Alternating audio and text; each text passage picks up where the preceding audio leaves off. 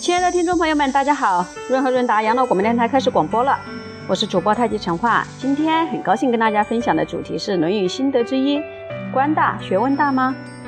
许多人引用“学而优则仕”作为护身符，好像孔子也赞成这种干法似的。这句话不论有无道理，首先要澄清的是，这句话孔子，呃，不是孔子说的，是孔子的弟子子夏。子夏说。仕而优则学，学而优则仕。这种想法原原来是相互为用，以仕与学代表实践和理论，可以印证及启发，在互动过程当中不断提升，而且到更好的一个境地。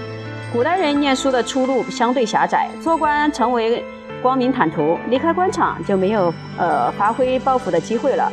孔子率领很多弟子周游列国，是为了得君行道。他也曾设法推荐合格的弟子到各个国家去任用，因此子夏的说法并非毫无根据。不过，其中可能蕴含两个问题：第一，就是我们即使接受“学而优则仕”，却不易看到“仕而优则学”的例子。一般而言啊，“仕而优则升官了”，官做到越大，越没有时间做学问，越没有谦虚的心去学习了，越不屑于去学。因为下面奉承的人多了嘛，就变成官大学问大了。我们一向主张念书不宜断章取义，譬如不能忽略“师而优则学”的说法，希望官产双乡培养读书研究的风气，而不要竞相学习唱歌了。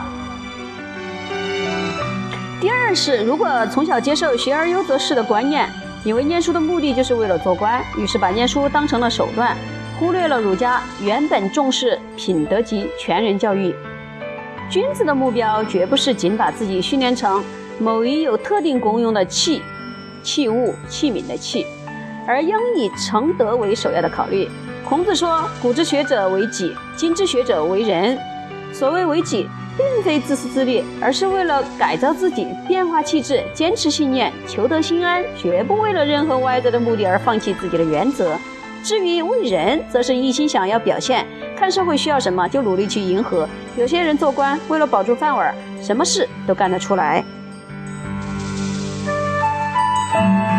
孔子大概不会说“学而优则仕”这种泛泛的言论了。他主张君子不器，绝不把自己训练成一种有特应特定功能的器皿，而应该以成德为首要考虑，并且士也需配合政治环境。政治清明可以为官，政局混乱何必勉强？他说：“邦有道，古。”邦无道，古耻也。也就是国家若是无道，做官拿俸禄的人应该引以为耻。由此可见，我们念《论语》时必须分辨每一句话是哪个说的。即使是论呃孔子说的，也要看他对谁说的。弟子才学各有不同，我们怎么可能对他们的心得一视同仁呢？像子夏这句“仕而优则学，学而优则仕”，历代以来不知道产生了多少误导作用，其中当然也也有他的道理。但是却与孔子或正宗儒家的理想相去甚远，不得不说了。